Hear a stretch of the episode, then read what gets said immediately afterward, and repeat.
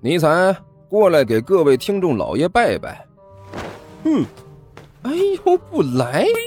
看看这是啥？火腿肠哦。我我我我，呃呃，各位听众老爷，本魔王这厢有礼了。嗯，乖。哎，欢迎大家来看我如何拯救世界啊！精彩继续，别忘了点订阅哟。哎，经理，快点开始。哦，好的。第一百六十四集，还能是哪里来的？臭豆腐吃完之后剩下的呗。哎，不让带刺激性气味的东西进来。哎，也没有说不让带竹签进来吧？尼采洋洋得意的说道：“你就感谢我吧。如果不是我机灵，关键时刻你能找到这么好用的东西吗？”甘球默然无语的看着尼采，好半天才叹了口气：“哎呀，我现在的心里很矛盾呐，也不知道是该感谢你呢，还是该，还是该直接弄死你。”哼，你个恩将仇报的死胖子！尼采撇了撇嘴。对了，哎，我都忘了问了，今天这个什么电影放的是什么东西？哎，最近流行大片儿。甘球随意的说道：“呃，据说是什么大场面、高投资，呃，魔幻与恐怖集于一身的超级大作。呃，很多人都看着都说不错。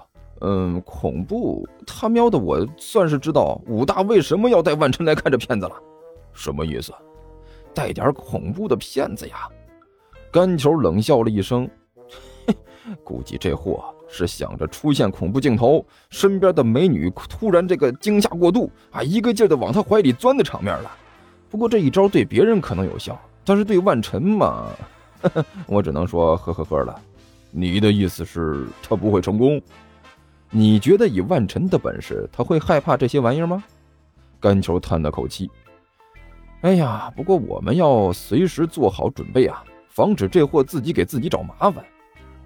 几个人正在嘀咕呢，突然之间，周围一黑，整个电影院一下子陷入了黑暗之中，除了前面的大屏幕之外，再也没有其他的光源了。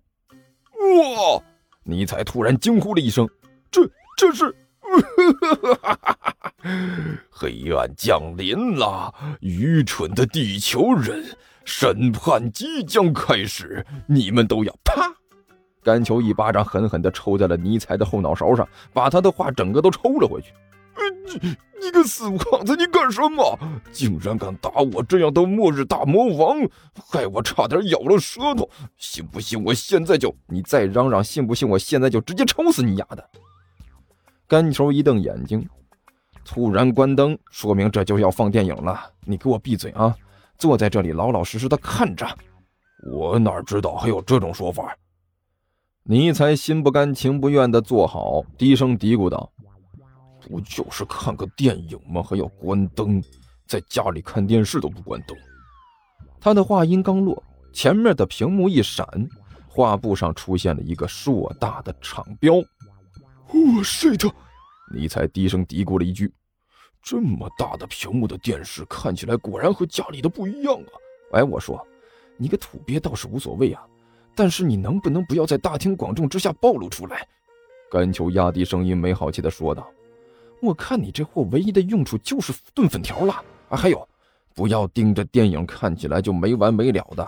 记住啊，我们来这里的主要目的不是看电影的，我们到这里来的目的是要盯着武坚，防止他脑子一抽，做出什么不可挽回的事情来，再摔个半身不遂什么的。”嗯，搞得我吃不了兜着走，太过被动，听明白没有？嗯，麻烦的地球人。尼采不耐烦的摆了摆手，这种简单的事情，我身为末日大魔王会记不住？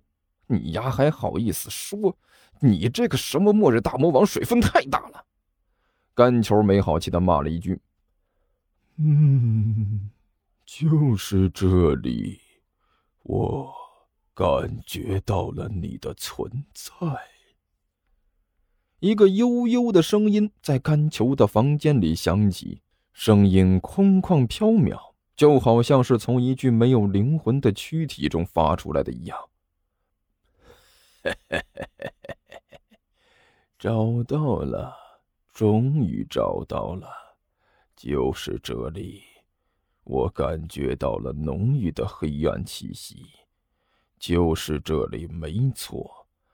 这个似乎应该毁灭，但是却没有完全毁灭的世界。该死！突然之间，那个声音痛骂了一声，然后彻底的消失不见。而干球房间里的一个角落，多出来了一个古怪的灰迹。正月里来来是新年嘞，大年初一头一天嘞。小巷之中摇摇晃晃的走过来两个人，走在前面的一身灰色的长袍，也不知道是什么年代的做的了啊，看着像是个道袍啊，又有点像是僧袍。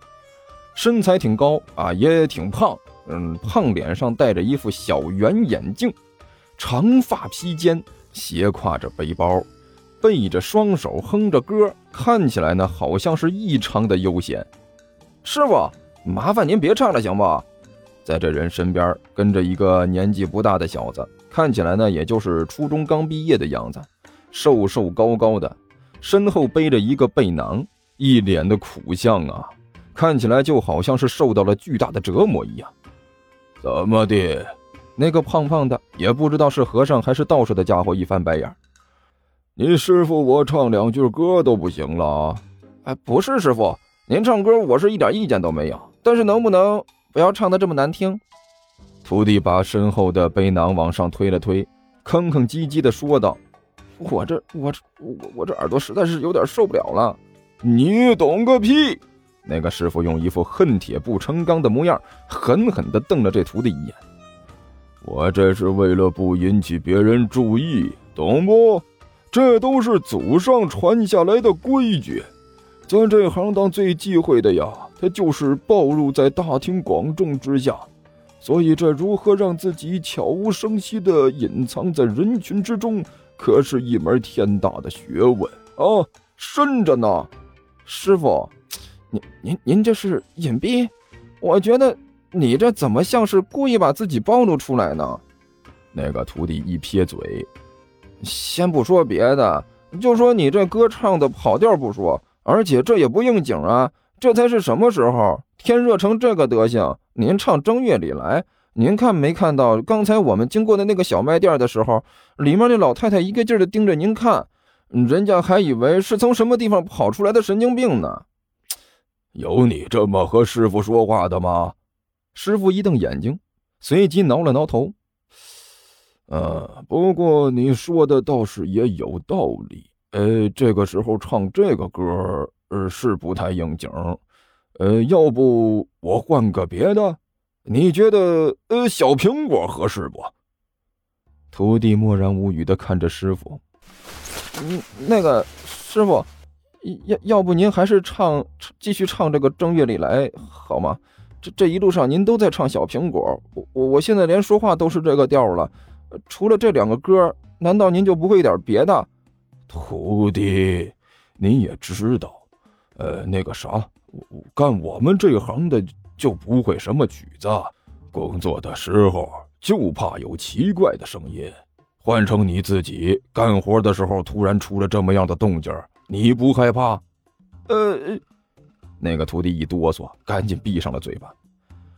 哎呀，所以说你师傅我现在能会这两个曲子，都已经不容易了。